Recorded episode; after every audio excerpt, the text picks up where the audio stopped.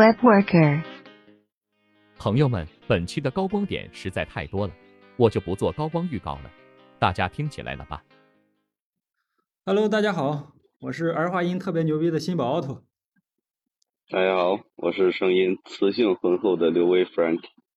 啊，咱新的一期 Web Worker 播客又又开始了。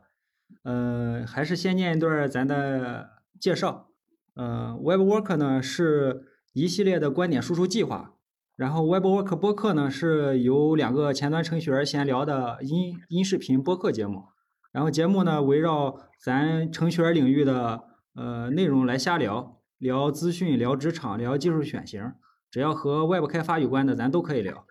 然后，因为我们两个主播呢都是前端程序员，所以目前的话题呢会以前端为视角来切入。如果你对节目感兴趣的话，也可以在微信上搜索 Web Worker。来搜到同名公众号，然后解锁更多内容。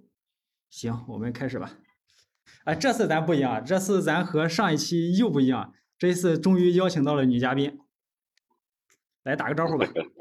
啊，大家好，然后我是新宝的前任公司同事 HR，大家可以叫我 Tomato。Tomato。前任。Tomato。你这个前任还断了一下，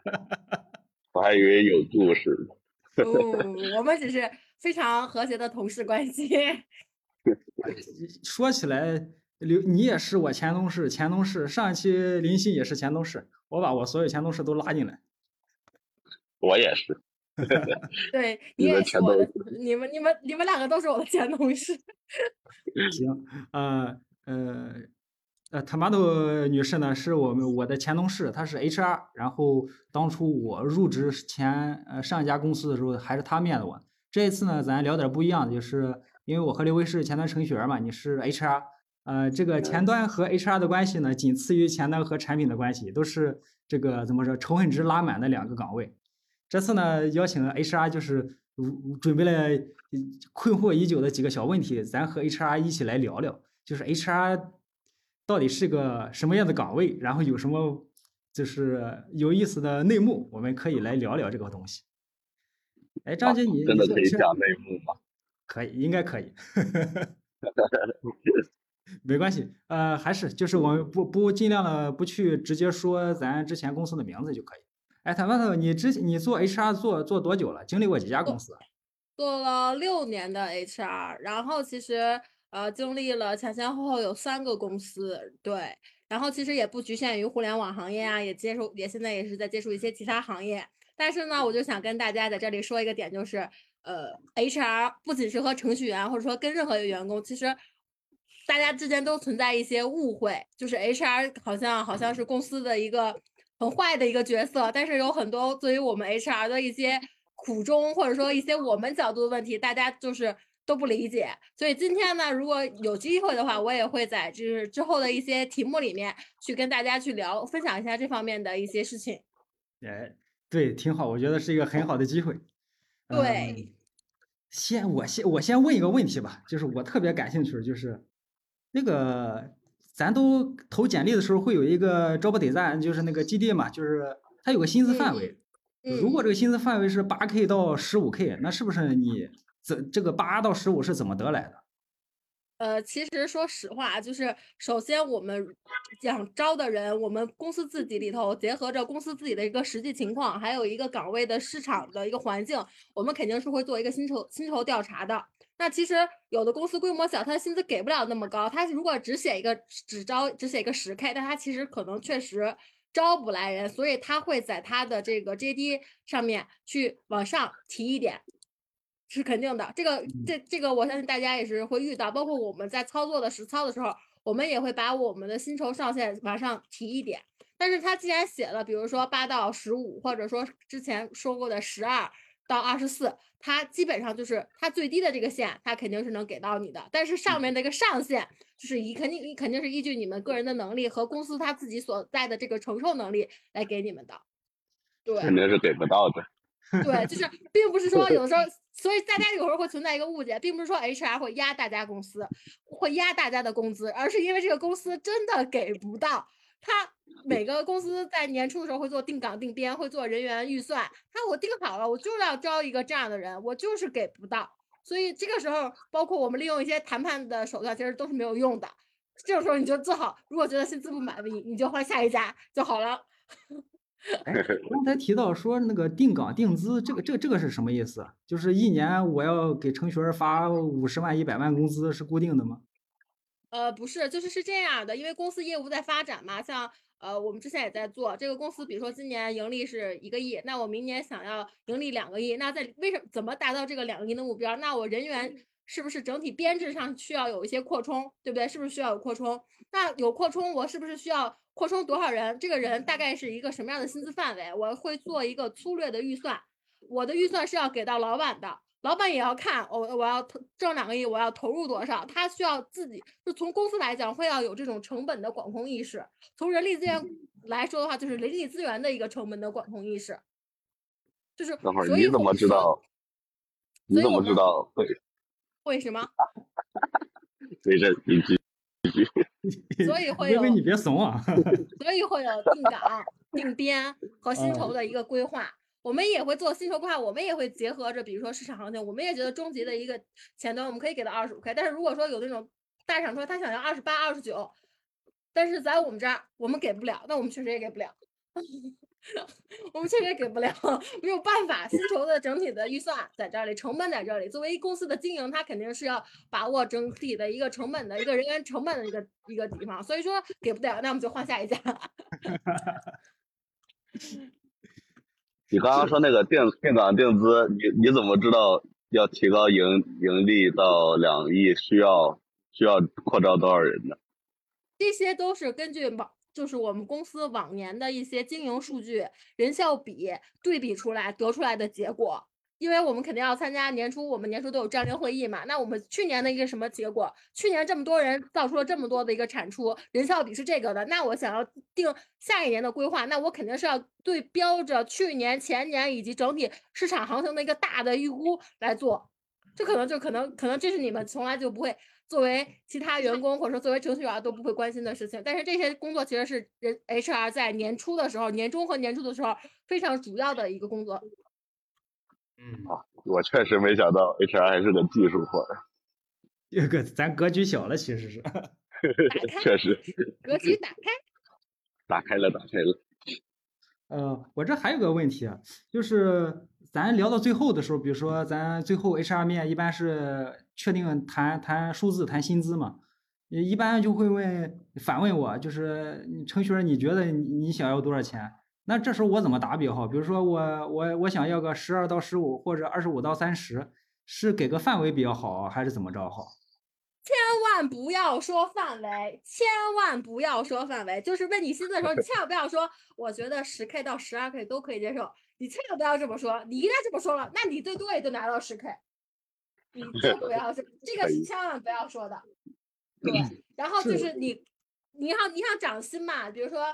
涨幅百分之二十、百分之三十，你就很有气势、很很自信的去跟他说这个数字。而且你最好在说的挺，比如说我想要二十 K，但是我可以说二十二 K，我跟 HR 保留一个互相压价和谈判的一个空间，就是你可以做退步，我也可以做退步，大家都之间就有这么一个数字的。就是稍微的，就是让大家都有一个点的在沟通的点。如果说你就压死了，就或者说你就要二十 K，我砍我砍你，你又接受不了。然后你我不砍吧，可能我作为 HR 我也接受不了。所以就大家彼此的留一点相对的空间，然后千万不要说范围，千万不要说范围，就指定一个数字就 OK 了。这有点像我之前看的那个，这有点像我之前看那个特朗普那个谈判的书。特朗普特点就是商业谈判的时候就是。比如说他预期收购什么五百万，他说非常离谱的开个两倍、三倍、五五倍的价格，然后去去谈这个事儿，最后希望就是呃先抬抬高他的预期，最后把这个预期经过谈判再谈下来，最后双方都很满意。呃，五倍、四倍、四四倍、五倍这种我就不建议大家了，我就可以虚涨一千或者虚涨一千五、两千这样的一个情况，就是太高了，我也是不建议大家去谈的，啊。那那你觉得，比如说我面到你了，我最后你问我你想要多少钱，我应该怎么答比较好？就说就是结合我的工作经验，以及我觉得对我自身能力的一个评估，我觉得我现在可以拿到一个二十五 K 的一个岗位薪资就可以了，展现出来，大大方方的、很自信的展现出来就可以了。啊，对，嗯而且就是这里还有一个要点，就是你可以根据公司的一个情况规模来说，就是我们比如说我们海投完简历之后会收到很多邀约，收到邀约之后，我们肯定会去看这个公司的经营内容，或者说它是 A 轮、B 轮、C 轮，或者说有一些，或者去面试的时候你也能感受到它的一个企业的环境和氛围。如果一看就是这种并不是很高大上的一个一个公司，你其实就说实话就可以没有必要说的那么的，就是狠，说的那么的高，因为他的薪资可能就确实跟在互联网啊，或者说跟同比公司是相相对来说竞争力是低一点儿的。如果你自己可以接受，你就说一个你最低可以接受的，比较真诚一点儿就可以了。但是有的像这种 C 轮儿啊、B 轮儿啊，或者说一些比较呃比较业内知名的，他的薪酬体系其实基本上也都算。呃，为了保证他这个招聘的一个吸引力、竞争力，他的薪资基本上你可以和市场去做一些对标。对，我觉得这个那我薪是不是资一个人的薪资也和他所在的行业和这公司的这个相现在的这个状态是有关系的，也确对实。对对对，互联网行业，但是互联网行业会分教育、金融都属于都有互联网，都会它都会不一样。金融呢肯定是会高，那现在教育现在 HC 了，教育的可能相对会一些低一点儿，或者说一些传统的一些 IT 行业，或者说呃一些转型过来的，可能也并不可能达到像这种传统互联网行业的这样的一个高的标准，都是有可能的。而且也会根据，而且除了这个以外，还会根据地段，像我们在北京，北京的话就是北边的薪资会高，海淀、朝阳薪资一定会比南边丰台啊或者其他地方薪资要高，就是每个城市都会有这样的一个一个区域。就是我觉得大家如果说求职的话，就是在广面试的时候，也可以去根据不同的公司的一个规模和他的一个情，他写的这种来，就是看公司来下菜碟儿，这 下下这个结论。我基我本就是这样。我朴素的想法就是，如果这个公司是靠怎么说投资人的钱的话，或者说它这个行业是一个呃比较火，像头几年的呃移动端，像头几年的呃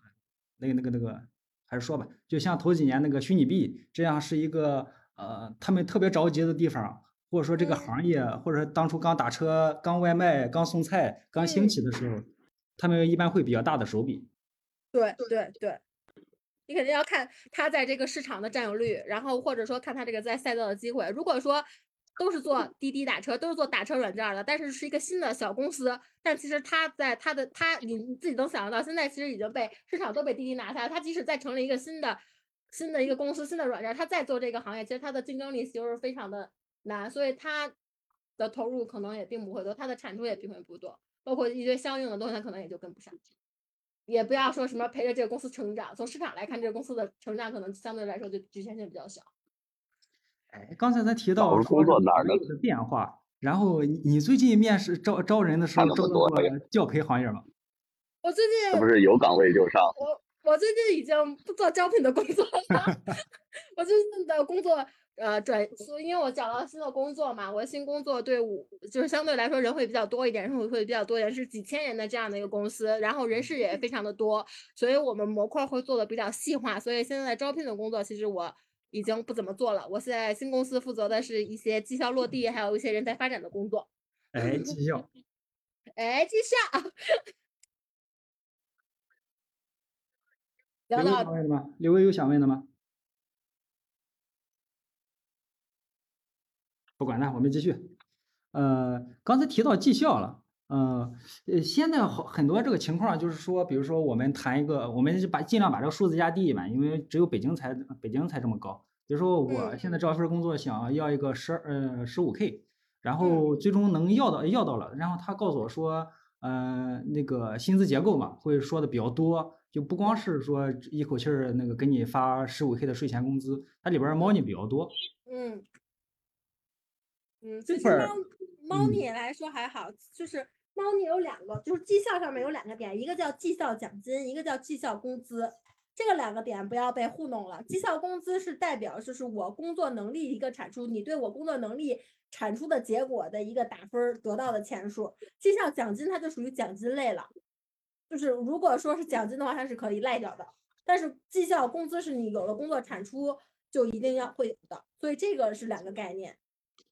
然后绩效对绩效工资其实相对来说呢，就是其实这是很正常的，但是符合劳动法，是劳动法是允许设立绩效工资的。那我们现在有一些坑，也不算有一些坑，有一些点在哪呢？有些有些公司的绩效工资会按季度发，包括他的年终奖会挪到三四月三四月份去发。其实他这么做的目的，其实是为了留人，嗯对，是为了留人，他也并不是说有什么其他呃特别苛刻的一些猫腻儿猫腻儿，像留人，还有像我们之前经历过的这种呃全员要为这个公司业绩背指标，全员要为这个部门产出背指标，其实这都是合理的，因为他他们这个统一的一个方法叫做组织绩效。嗯，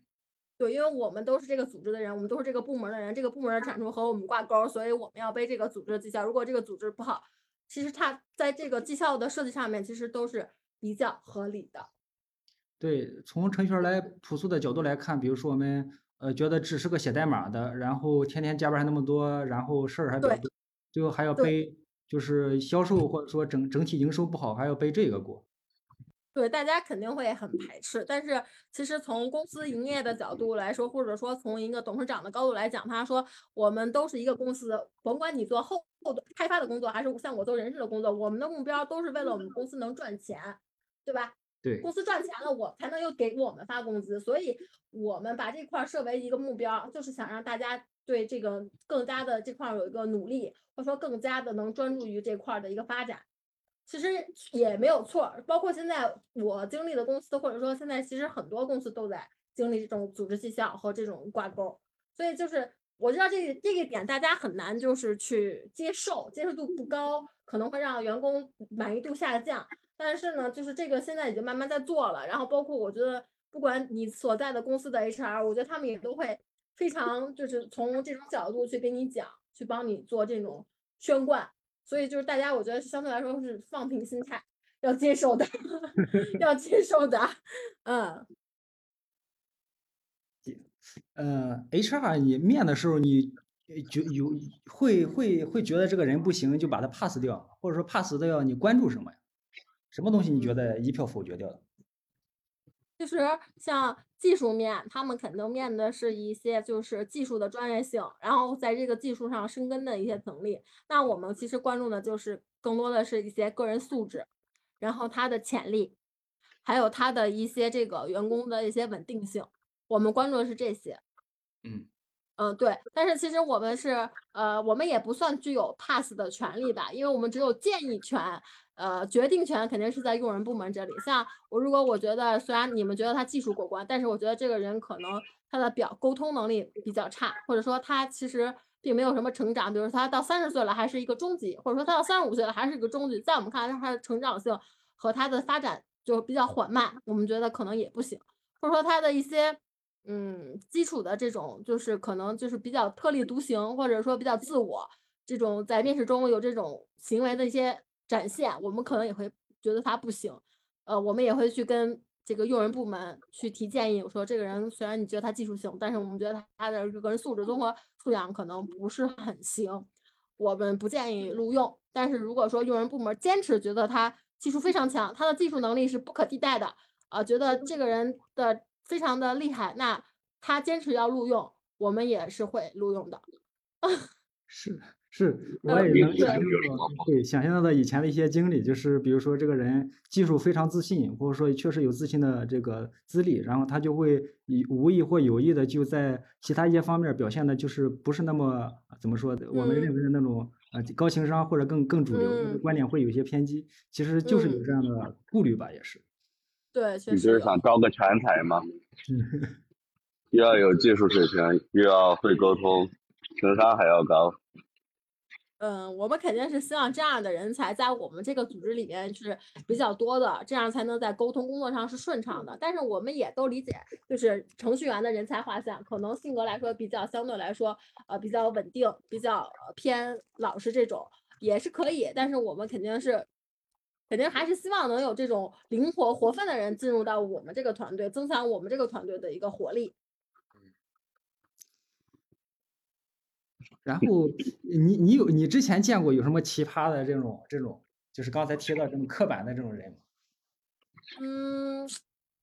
就怎么说呢，就是比较拽，比较拽，我面的时候也挺拽。比较比较拽，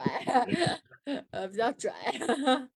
呃，但是这些我觉得也都不怪他，就是可能也跟我们公司自己的这个面试环节的设定都有些关系，因为要一面、二面、三面才会到人人事，他可能觉得我已经聊了这么久了，人事又要跟我聊，我可能就是态度可能就已经慢慢的就不好了，或者说相对来说，嗯，他就会比较拽，他自信，他比较自信，他年龄也可能相对来说比较大，都会有，都会遇到过，嗯，还有遇到过这种说话结巴的，说话结巴怎么了？嗯，还有这种说话结巴的，还有说话声音很小的，我要很努力才能听清楚他说话的。对，尤其是现在又是疫情了，会远程会更多。对我声音小的不是那个什么谈判技巧吗？声音小可以让你更专注。我记得之前在哪本书里看到过，哎，你是看哪本书啊？忘了，应该是什么谈判技巧吧？对，呃，之前有大佬安利过类似的，就是，呃，就是鼓励程序员儿，就是除了技术以外，也可以看看闲书，比如说和谈判有关的，商场商场谈判有关的，呃，就是有类似的这样书，甚至我之前看过那个特朗普，就是在他在呃经商的时候有一些那个经历，他把它写成了书，可以在微信读书上、豆瓣上去搜一搜，感兴趣可以来读。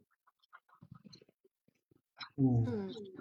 然后还有个情况就是，呃，出于各种原因吧，我就以前的这种跳槽经历比较多，无论是转行了，还是疫情了，还是这个行业没了，就会就是造成这种短暂的这个怎么说，短暂的经历比较多。我应该怎么优化处理比较好啊？我是如实写，还是说略略过一部分，还是说怎么来把这个情这种不好的情绪转变转变一下思路？你怎么看？呃，说实话啊，就是在互联网这个行业里，程序员跳槽，只要他跳槽的理由是正常的，只要他不是，比如说他不是被公司开除了，或者说不是被公司优化掉了，他只要是觉得跳槽正常的理由，我都是可以接受的。因为本身你想啊，这个行业现在也在越来越内卷，薪资越来越高，在企业内，在企业内涨薪肯定是很难是达到一个预期的。如果在行企业内再怎么涨薪，我可能跟市场有差距，我想要获得高薪资，那我就只能跳槽。对不对？比如说我三这个这个工作三年有三份工作经验，只要你把你自己的一个合理的一个离职原因讲清楚，然后我做背调都没有问题。我觉得这个频繁也没有什么问题。那三年六份工作，你觉得怎么样？三年六份工作就不怎么样了，希望大家不要这样做，连试用期都没有过就跳槽，我觉得我建不建议大家这样做。哎，你刚才提到那个背调，背调是怎么回事儿？你怎么做的？啊，背调的话，其实就是我们会对你的这个学历啊、工资流水啊，然后包括上家银行的呃上家公司的一些情况表现去做一些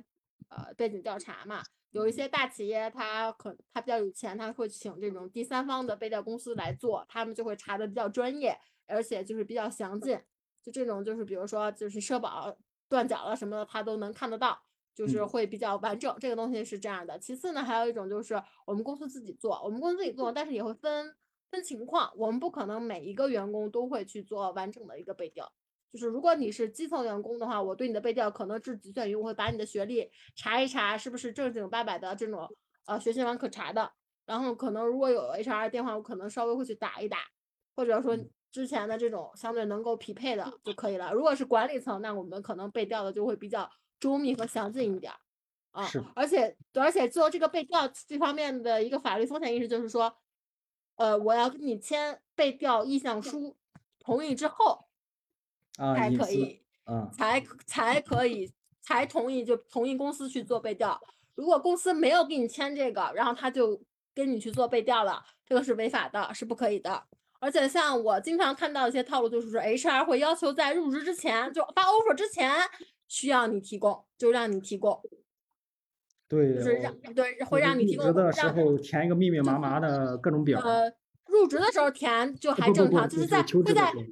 求职的时候会填，但是求职这个他也不能做背调，而是说会在发 offer 之前管你要工资流水，像然后管你要一些什么联系人的电话，这些情况就是我们有权利拒绝，就是很可以拒绝。我说你就直接告诉他我们要签背调意向书之后才可以，这些东西我是可以给你的，但是我们一定要呃按照流程来签了被调一这种就才可以。当然，也有的公司就是你这样说了之后，公司会拒绝你，就是 失到这个 offer 的机会，也有可能，也很正常。所以就是是，但是我们还是肯定要保护住自己的这种隐私啊个人权利，就是我们一定在这方面就是可以拒绝他。从法律角度，你要我们是可以被调你要被嗯调工作经历的话，一般是背调前面几家呀？呃，趁前面一家，最多到两家，而且还要看他留的这些电话能不能打通。如果说你留的是上一个 HR 的手机打不通，那我可能会去搜一些那个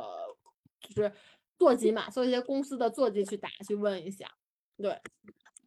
哦，就两家呀，那我就不怕了。大家不要跟这个人学，这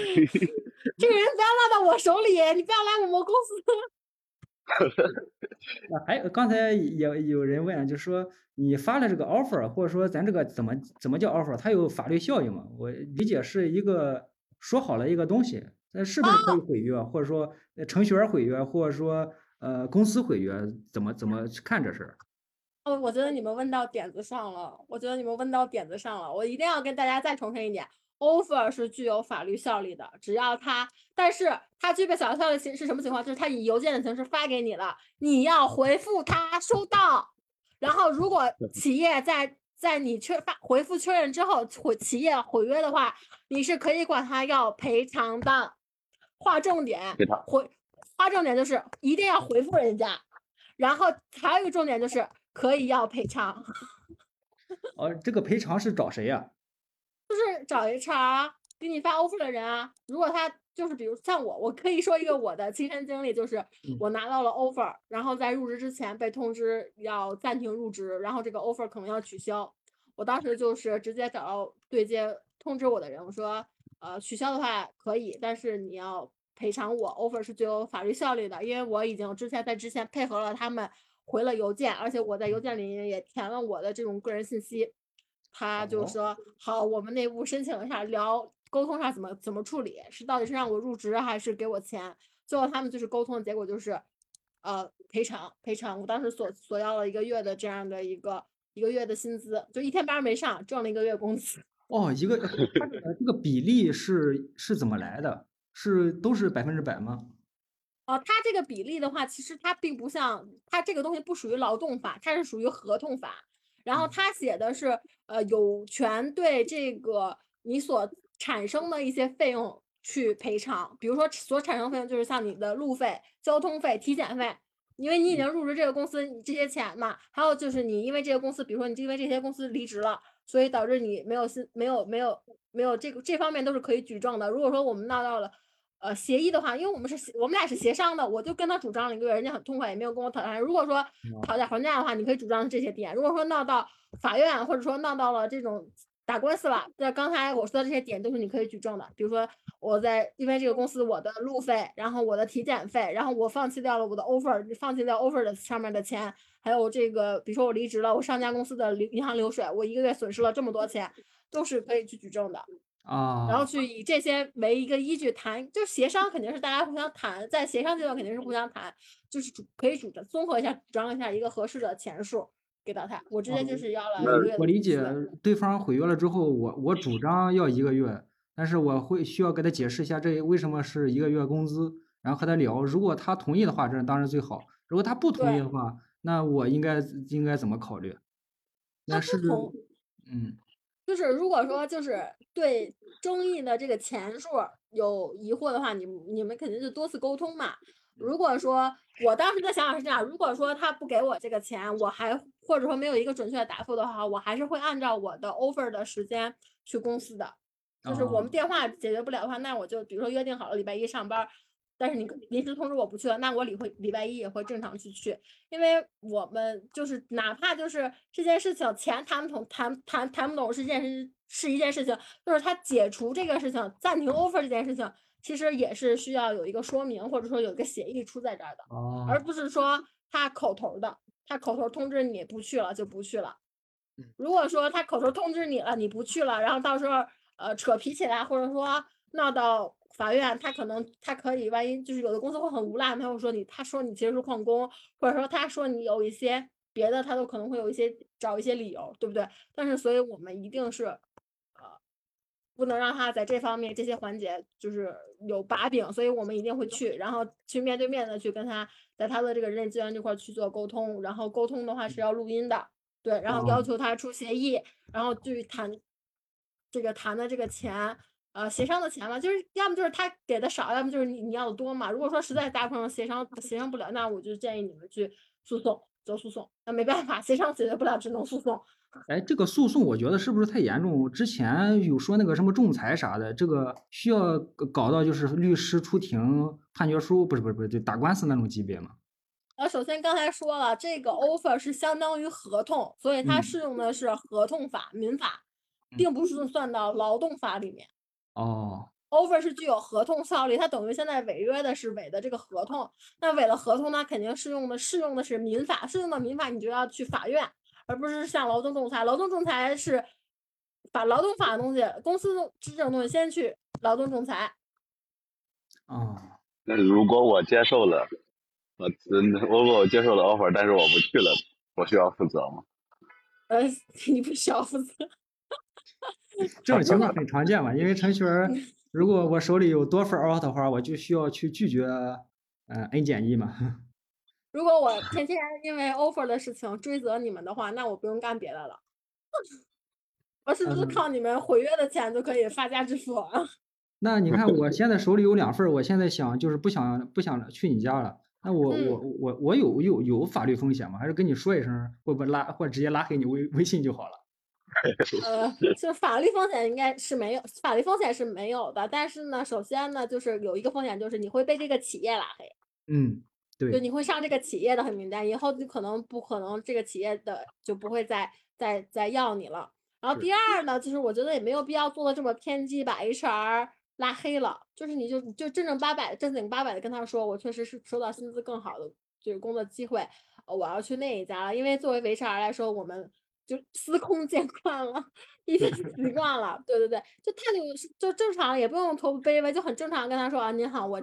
什么什么原因不想去，谢谢您在我这个 HR 这方面就是面试工作中做的这个支持，感谢您有机会再合作。对，哎就 OK 了。我其实嗯我的目标嘛，就是比如说我现在有两份 offer，我的目标就是就是想多要一点儿钱，比如说这一家给十一，那一家给十三，然后呃加来加去零零零散散都差不多。那我这时候挺犹豫的时候，有什么办法？比如说我比较看重薪资，我现在有两份 offer，还能再谈吗？两份薪资可以再谈吗？呃，你可以拿十三 K 的这个 offer 给到十一 K 的那一家，跟他说，你看我手里有十三 K 的 offer 了，我嗯比较中意咱们，但是我是希望在薪资上面也能，只要给到我十三 K，我就是可以来的。啊，呃，有有这一说法，比如说，呃我我给这个人是十一 K，已经定好了，不能再改，改起来很麻烦，这种说法。嗯，确实会很麻烦。就是首先，因为我给你发 offer 之前，我是要走审批的，我包括你的薪资，我已经走走到审批了，我要给人力资源审批，我要给这种总经理审批。然后你现在因为薪资调整，那我这个作为 HR 来说，我不仅要做很多沟通的工作，而且我还要去再走一遍审批。对，而且呢，从 HR 角度来说呢，就是我这么轻易的答应了给你涨薪，我就觉得很就显得公司和显得 HR 这块儿特别没有原则，所以嗯我们就是不我们对于这种就是 offer，如果是在 offer 发出去之前，你跟我说你想要再涨，我觉得这个我都是就是我还很乐于帮你去沟通。对，如果是但是在 offer 发出之后，你要跟我说有涨薪，然后我要重新你 offer 再走，这样就会显得公司和 HR 特别没有原则，所以我们一般不愿意去做这种事情。从 HR 这块儿，我可能就会帮你把你拒绝掉。嗯，我我理解就是，比如说在这个邮件儿发之前和发之后，发之前的话，其实这个事儿还没有谈定。如果我们刚好是有多份儿可以进行比较，还可以有有有就什么还是可以再聊的。如果 offer 发了之后再去操作这件事的话，就还是有风险的。一方面是就是考虑人情的事儿，另一方面是考虑这种程序上的事儿，就是可能会操作失败了之后会会会拒绝掉嘛。对。哎，但是但但是又说了，你这个 offer 发了，你你不会拒绝我。我我是以这个薪资不会拒绝你，但是你要跟我要求更高的薪资，我那是你是因为你觉得你不来跟我没关系，我不担任任何责任。是是是，对，嗯，其实嗯对，其实刚才还提到一个那个嗯那个旷工旷工这个事儿，呃，比如说出于呃一般公司中会说嘛，就是呃看新闻也有说这个人那个什么请假了，口头请假了，然后后来公司闹矛盾，公司想想干掉他，最后说他旷工旷工多久，然后就开除了，开除了的话就不需要付这个这些这些赔偿金嘛，有这事儿吗？嗯嗯，会有会有，就是我跟你好的时候怎么都行，嗯就我跟你不好的时候就怎么都不行，这个属于我们操作的一个潜规则吧，就是就是是我们就是跟公司没矛盾都有问题，你也表现很优异，然后你这次可能请假没有没有走没有走流程，没有走完整的流程，呃，我们可能作为 HR 或者说作为你的部门领导，对于你来说可能就会睁一只眼闭一只眼，对吧？我们不会做什么过深的这种追究，对吧？但是如果说公司就是想要找你的茬儿，或者说想要对方面有一些那什么的话，那我们就会抓住你的这些点来说，作为我们反攻击你，作为我们那什么你的理由。对，我觉得如果比如说，呃，我也我也觉得是这样，就是比如说之前时候关系比较好，我说说一声，哎，我请个假或休两天，可能就休了。然后如果这个时候，呃，觉得公司已经想干掉你，还这么干，或者说是各种原因，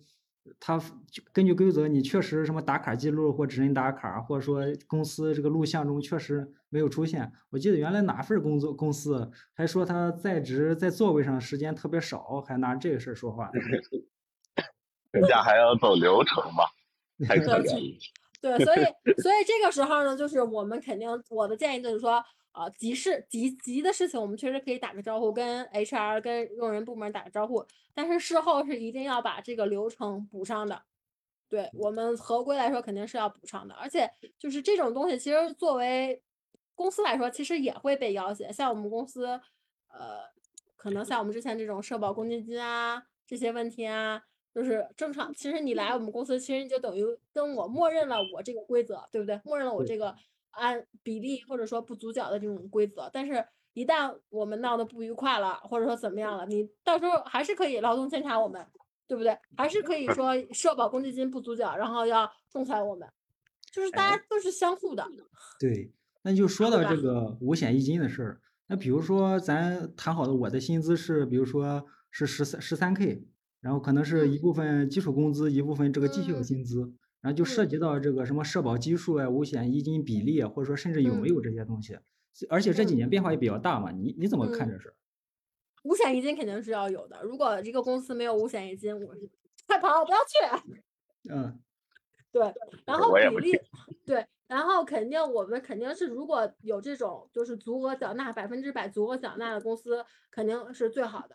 对，但是很现在就是等于社会大环境或者说呃整体的情况来说是基本上可能为了节省成本，最低要么就是按按这个标准，就五千一万或者这种档来说的也会比较多，就属于社会上面就是社职场是职场上面的一个潜规则。你同意我跟你谈条件的时候，我同意给你发货，这些东西你都是认可的。你来了之后，你就得认可这个。是，对，当然肯定是，如果在好的情况下，我们肯定是选择百分之百足额缴纳的这种公司，肯定是最好的。呃，比如说就比对于这个基基那个怎么说，公积金基数和这个不是，就是那个社保基数和公积金比例，一般是全公司一样的吗？还是说，呃，我我觉得我少了，别人可能比我高之类的，有这种有这种情况吗？有，有像像就是，但我能理解，的比如说高管可能会高一点儿，但是对高管会想说高一点。同岗位或者说同部门的人，是不是相同的比例、相同的基数呢？呃，也会有区别吧，就是嗯。看你们公司，如果公司你们公司对都这样就这样，但是像，嗯，像我之前我们经历的公司，其实我们这个是作为我们的一个谈判调解，就是有的人可能要要求高一点的薪资，但是我们给不了，但是我们可以会跟他说，虽然薪资给不了你，但是我们在社保公积金上能为您去多缴纳一点，不用享受公司最低的这样，就是作为我哦。们的一个一个点来跟人家谈，对，而且呢。对，而且还会有一种就就是薪资低，就是同样都是前端，但是他的薪资可能不会达到你那个高度，他的社保公积金可能也会就是比你的低。我们之前公司还讨论过，就是对买房的人，已经买了房的人，公积金可以交的低一点，然后工资给高一点，然后没有买房的公积金交。而且我我之前咱上一周的那个 weekly 也提到嘛，就好像有的地方，呃，就是那个小石头所在那个城市就已经支持异地公积金了嘛，呃，过异地公积金贷款了嘛。嗯，嗯，公积嗯，金是可以取出来的，公积金是可以取出来的，对而且现在操作我在可能越来杭州的越方便。对，我在杭州的已经全取出来了。哦，可以全取出来吗？可以。啊，杭州那边儿好像挺松的，南京这边儿不太好取。哦，北北京的话我感觉就是什么，呃，一一个季度，呃，额度对我记得是一千五。对对对，就是按季度给你打嘛，你租房嗯嘛，然后按季嗯，度给你打。而且现在申请好像比较简单了，我记得以前还得填纸质表格，HR，去银行跑，现在好像就这都不用，对，网上操作下，对，这个具你体先问公司 HR 就可以了。先先去八大银行办一个公积金的卡，比如说我去农业银行就跟他说，我就办一个专门提取公积金的卡，他就会给你办。那个嗯卡跟别的卡不一样，上面有公积金的标识，然后你就拿着这张卡去公积金的网站上自己操作就好了，一步一步一步一步的来就 OK 了，而且就没有任何的现在就是一个难度。嗯，哎，刚才还嗯，有人问，他说在试用期会被劝退吗？在，试用期会被劝退啊？嗯，不很正常吗？啊，如果劝退的话，其实就是也没得没得说呗。呃有赔偿。也不一定是，也不一定，也不一定，也不一定吧。就是试用期辞退的话，我们可以参照这个劳动法第三十九条的规定来考虑这个事情。然后，因为劳动法第三十九条的三十九条第一则就是试用期不符合录用条件的员工可以辞退，所以怎么证明不符合录用条件，这个是比较关键的。然后它后面第二条、第三条就是对公？司违法、违规违纪啊，还有都有，大家都可以看。如果说他开除你的理由是什么那个，呃，试用期那个不符合试用条件，那你就要跟他去做这个，呃，去做这个沟通，问问他到底他他能不能给你举证。如果说他不能举证，举证不了，那那这个就不成立，然后你就可以去主张赔偿。啊，哎，刚才说到这个试用期，呃，试用期有有什么有三个月、六个月的，有这有这规定吗？这试用期可以可以提前完成吗？试用期的话，如果我跟你签三年的劳动合同，我试用期最长设立六个月，这是符合劳动法，没有任何问题，没有任何矛盾的。然后，如果我是跟你签一年合同，我最多是设立两个月的试用期。然后就是根据你年份不一样，所以试用期设置的就不一样。我一直觉得试用期是用来保护公司的，你说对，如果它太长，它太短了的话，我可能，我可能啊不对，它如果太长了的话，我可能随时跑路。再说一下那个加班，现在呃这个轰轰烈烈的，有之前就轰轰烈烈的加班嘛，现在又轰轰烈烈的想反加班。这个加班给给加班现在一般都是给钱、给调休或者什么都不给嘛。这个从 HR 角度怎么看这事儿？嗯，这怎么看能怎么看呢？我能怎么看呢？呃，不给钱这事儿是肯定是违法的呗。对，不给钱这个事情肯定是违法的。但是几点开始算加班儿啊？这个的话，就是首先呢，嗯，有些公司有些公司是这样，就像我们之前的公司是调休，虽然是调休，但是我们把这个加班儿的一个流程设置的很复杂，对吧？我们那个加班儿流程很复杂，但其实我们设置这个的目的就是，其实就是为了大让大家少少填加班儿。然后还有一点就是我们审批很慢，对不对？像有一些就是比如说过了月份这个没审批的啊，按照公司规定其实是不给你算了，就不就不给你算了，就不不作为你的加班儿了。但是这些东西一旦到了仲裁，你有打卡记录，你有有监控上面看到你在加班儿，然后你本身还有这种工作产出，就是虽然工资公司这种制度说不给你认，但是作为仲裁来说还是会给你认的。哎，这个很关键。对，对，然后呃，不给不给一点儿都不给的这种加班儿，他们之前公司也会也会说，也会也会肯定他们也会做制度，他们的制度就是说加班儿一定要发审批，就是一定要申请，如果审请不批，你擅自这种自己加班儿是没有加班儿费的，嗯他们肯定会这样写的。对，然后但是这样写的话，就是你这个，反正我觉得就是如果不批的话，这个确这个就很难举证了，因为这个你你的工作产出你没有办法去证明那个像就是证明这个确实是必须加班完成的工作。然后作为 HR，作为代理人，作为公司的代理人，我也不会认可你的说法。所以这个东西就是要看这个仲裁官的裁决，但是大概率会被 驳回去。对，不过也提也点醒了我，比如说我们在钉钉上或企业微信上每天打嗯卡的话，是可以作为一个记录的。但是如果这个钉钉或企业微信把你已经删除掉，你是进不去这个聊天记录了，是不是就拿不到这些信信息了？对。那如果其实也建议，如果觉得苗头不对，或者说在处于这个准备阶段或搜集材料阶段，就可以把这些东西，那怎么着截图吗？对，因为哦是现在的司法是这样，谁主张谁举证。你主张你主张这个，那你就要自己举证。嗯，然后实现在钉钉企业微信就挺讨厌的。你一旦离职的话，比如说我原来倾向于收藏一些那个呃那些聊天儿的时候一些东西，然后自己给自己发的一些话，然后一把我踢出群聊，不能说就是怎么说移出这个企业的话，就完全看不到。是的，我没有办法而且而且而且这个东西就是从后台我们也看不到。对。我们也看不到，就比如说你跟别人聊天记录，我们也看不到。对，有嗯有些公司有行为管理的，啊，那个网网络上面会做这些限制。呃，我就是因为这个是，我们问过，就是我们问过那个企业微信还有钉钉的那个客服人员，我说我想举证那个员工什么什么东西，我能看到他和别人的聊天记录吗？他说看不到。嗯这不违法的吗？对啊，看不到，所以我也看不到。行，嗯，还有那个，呃，如果我学历不好，但是他又要求，比如说我是什么专科儿呀，或专升本呀，或补了一个自考儿呀，或者说我本身是本科儿，又又学了一个什么在职研究生啊，这个学历你们是怎么看的？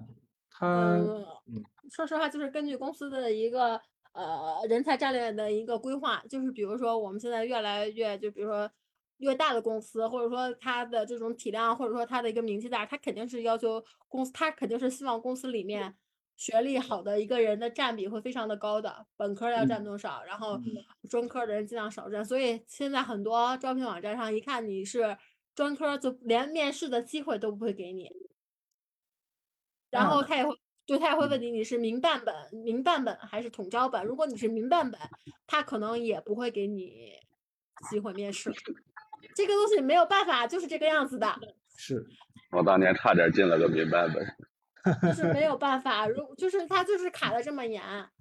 对那比如说我我现在就是一个专科那嗯事实如此，但又想去心比较心仪一家公司或者说一家大厂，我能进去吗？他会为我破格录录取吗？嗯，首先我觉得，首先你连 HR 就是在在网上看简历的时候，单纯看你的这些内容的话，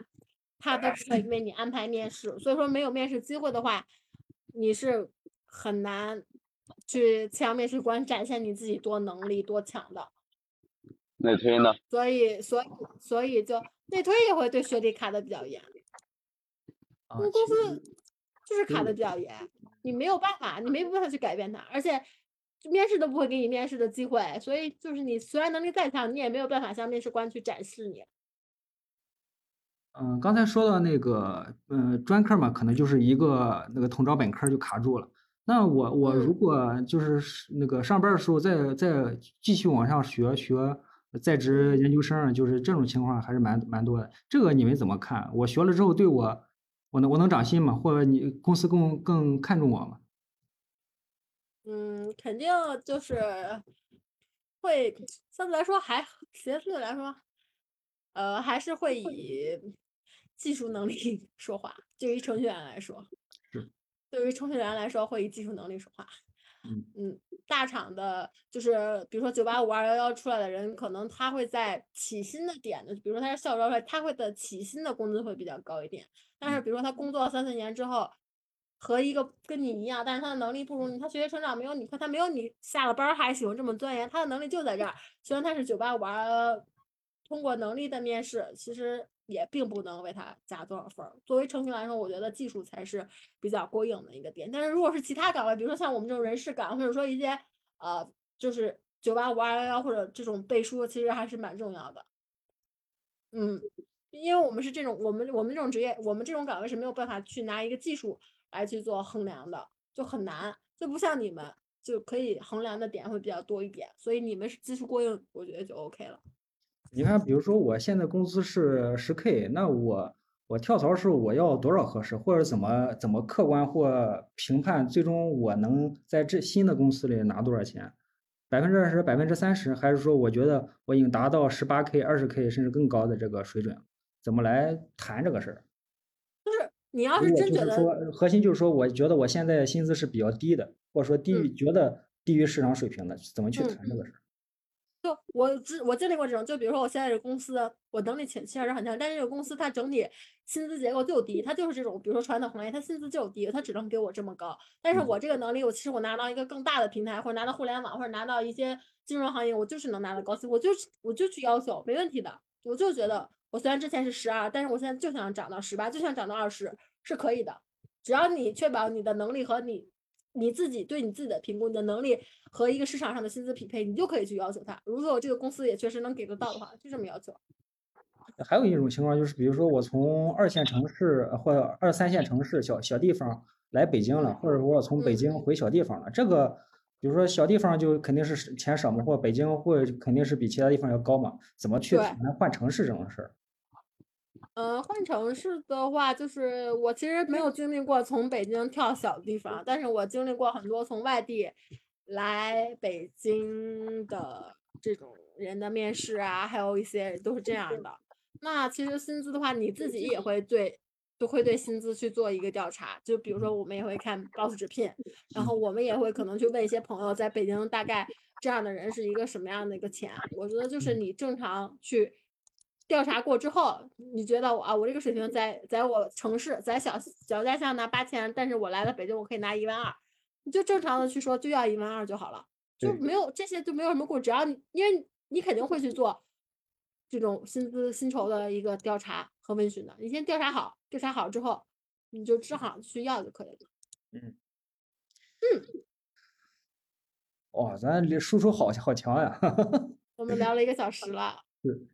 呃呃，刚才也聊，就说我觉得我呃我当前薪资低嘛，就是可能出于各种原因，就觉得自己就是比呃隐隐约约的比同行或者同同岗位人少，然后我又在这个公司又不想跳槽，比如说我想在公司内部的涨薪，这个有什么从 HR 角度来看有什么呃有什么需要注意或说的吗？嗯，我肯定，我们作为 HR 的话，我们肯定是希望你能留在企业，我们也不希望你走，对吧？但嗯是有的时候确实我们也得认清一个事实，在公司内部调薪肯定和比往外跳会有差距。尤其是当现在的基数是一个比较低的比例的时候，就是数字比较少的时候。就比如说像我们这种企业，就是比如说我这种企业最高最高顶天儿到十五了，嗯，我现在虽然能力我达到十八，但是我顶天儿顶天儿就十五了，我肯定也给不了你。对，然后然后还有的话就是在企业内的话，基本上会涨幅百分之二十，然后到最多百分之三十，或者对，就是啊还要看他公司自己的一个规模。对，我觉得这个涨薪比例也是需要看规模或者看制度。看规模会比较重要一点吧，就是看它规模决定它的制度，它有没有钱来决定它的制度。有的公司比较大方，我一年调两次，我每次都给你调百分之十、百分之二十有。那有的公司呢，我一年也调，但是我就只能给你调五百，调一千，作为你作为老员工的这样的一个涨的是一个年限，并不是一个技术上面的一个提升，对，都会有。所以这些问题你都可以在面试的时候跟 HR 问清楚，他会你很他就是他的责任，HR 作为责任，他就会回答你这些工这些问题，不要觉得很烦，一定要问的很细。就问他，我们涨薪，我们现在公司有涨薪吗？涨薪制度是涨多少？大概是怎么一个涨法？能达到一个什么标准吗？而且我们会觉得你问这些问题是你想在公司长久发展的，你比较关注这些，我们会觉得你的稳定性会更高一点。嗯，还还就还有一种情况就是，这公司非常已经是就是很很小作坊了，各种不专业了，最后可能已经开始不发工资了，一个月两个月没发工资了，这种时候应该怎么处理比较好？怎么去说维权或仲裁？那就去仲裁。如果他不发工资的话，就是谈判嘛，谈谈不拢的话，就只能去仲裁，或者去申请劳动监察。但是劳动仲裁和劳动监察的一个原则就是说，呃，欠的工资或者说欠的社保虽然是晚发了，只要他给你补了，就不需要支付什么赔偿金，也不需要，也哦不会被处罚的。哎，这这也提到一个点，就是比如换工作的时候会考虑到这个不断缴吗？呃，不断断缴了会怎么样？能补吗？公积金、五险一金这些？断缴了能补，你可以首先的话就是你可以让这个什么给你补，就是你自己可以交。首先就是你可以通过，我记得好像是那个支付宝里边就有一个东西，它就可以替你交。然哦后补的话，其实有的公司是不愿意帮你补的，你尝试你可以你可以跟尝试可以跟 HR 沟通，你说帮我补补一下这个月公司部分和我的个人部分我都自己出这个钱。然啊，后公 H 公司会给你签一个合同，签个协议，证明就是只是为你代代代缴一次社保，和你在之前不会有任何的一个这种关系。那如果比如说，但是他不帮你补，你也没办法。对对，我就是考虑这种情况嘛。如果他就是不帮我补，那那我个人，比如说，呃，公司确实是没钱了，也拿不到发不了工资了，那怎么来补救？比如说已经一个月、两个月，或者说发现上个月就没有没有交，怎么办？嗯，就是首先你只能申请仲裁去维权嘛。如果说他确实支付不了了，他可能申请他破产嘛，申请公司破产，然后去清算，能拿回一点儿补偿是一点儿补偿。然后你这个东西的话，就是呃可以折成钱会退给你，然后你自己去想办法去缴。就是比如说找外面找这种第三方帮你代缴，帮你帮你补嘛，你只能这样。他没有钱，他也没办法。行啊，咱他会咱问要钱了啊，对，咱说了好多了，嗯，我看啊，好像还有最后一个，最后一个等一下说。刘威，你有想问的吗？啊，没有啊，啊，我唱不这句话呀，太强了吧？感觉像小小科普小小讲堂，这就是大佬吗。不过可以再来一期咱以后需要问更更普通的、更更不这不这么严肃的话题了。大佬嘛。好，还有最后一个问题，关注这些。还有一最后一个问题，呃，HR 问那个你还有什么想问我的吗？我怎么答？你就就像我们刚才说的这些东西，你都可以问到他啊，比如说这些问题啊，他 HR 的义务，HR 的工作就是要帮你解答这些公司所有的问题。你比如说你要问 HR 工作内容，这不合适；你问 HR 这个最后最后就是能定多少钱，这可能也不合适。但是你可以把公司所有只要这个周边就是周边的这些东西全都问一遍，都都可以问。福利啊，上下班时间啊，然后社保跟进啊，你们涨薪制度是什么呀？你们发展是什么样子啊？公司现在是多少人啊？你们预期招多少人啊？这个这个岗位是离职补岗啊，还是缺人啊？我们加班多吗？我们这都可以问啊，都可以了解。这也是一个参考，到时候大家都对这一块感兴趣的话，可以再就是暂停去记一记，想一想。行，哦，我感觉有你来之后，刘，我可以把刘威踢出去了。对啊我可以当常驻嘉宾啊，你说的有。道理呀、我觉得我就是多余的，你知道吗？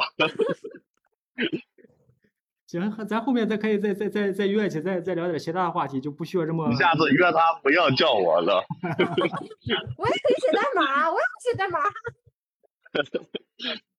啊，行，好，嗯、这期的咱的播客就聊的比较尽兴，嗯，时长时时间比较久，我这就打算不那个不剪成上下了，这样也更完整。觉得一个小时这个密度和内容更不不不分成上下两集的话，也可也也能接受，而且关注这一点的话，关注这一期的人可能也倾向于一一口气来听完。行，嗯、这一期的行，今天这个播客我们就打算聊到这儿。这一期呢，我们和邀请了专业的 HR，呃，和我们两个程呃程序员嘛，就是问了一些 Q 类啊 Q 三千问，问了一些问题，也展开了一些话题，然后也就之前搜集搜集的问题，就是问了一遍。大家感兴趣的话，可以回去再听。行，这一次也是欢迎咱 HR 呃 Tomato 小姐的到来吧。嗯嗯嗯，如果你没听够的话，可以在微信里边去搜索公众号 Web Work Web Worker，然后搜到这个同名的这个公众号，是一个 VO VOE 绿底的白字的一个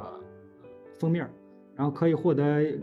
呃之后的这个节目预告和往期的一个内容，以及 Web Worker 系列的其他内容。现在我们在做的还有那个前端周刊，也欢迎加我的微信，是拼音新宝九六五，加我。可以，我加我微信，然后我拉你进听众群和那个前端的交流群。行，呃，最后我是新儿化音比较牛逼的新宝奥特。我是全程没怎么说话的那位 Frankie。你也来一句。我想，我是想当常驻嘉宾的 Tomato。行，嗯，我们下期再见了。嗯，再见。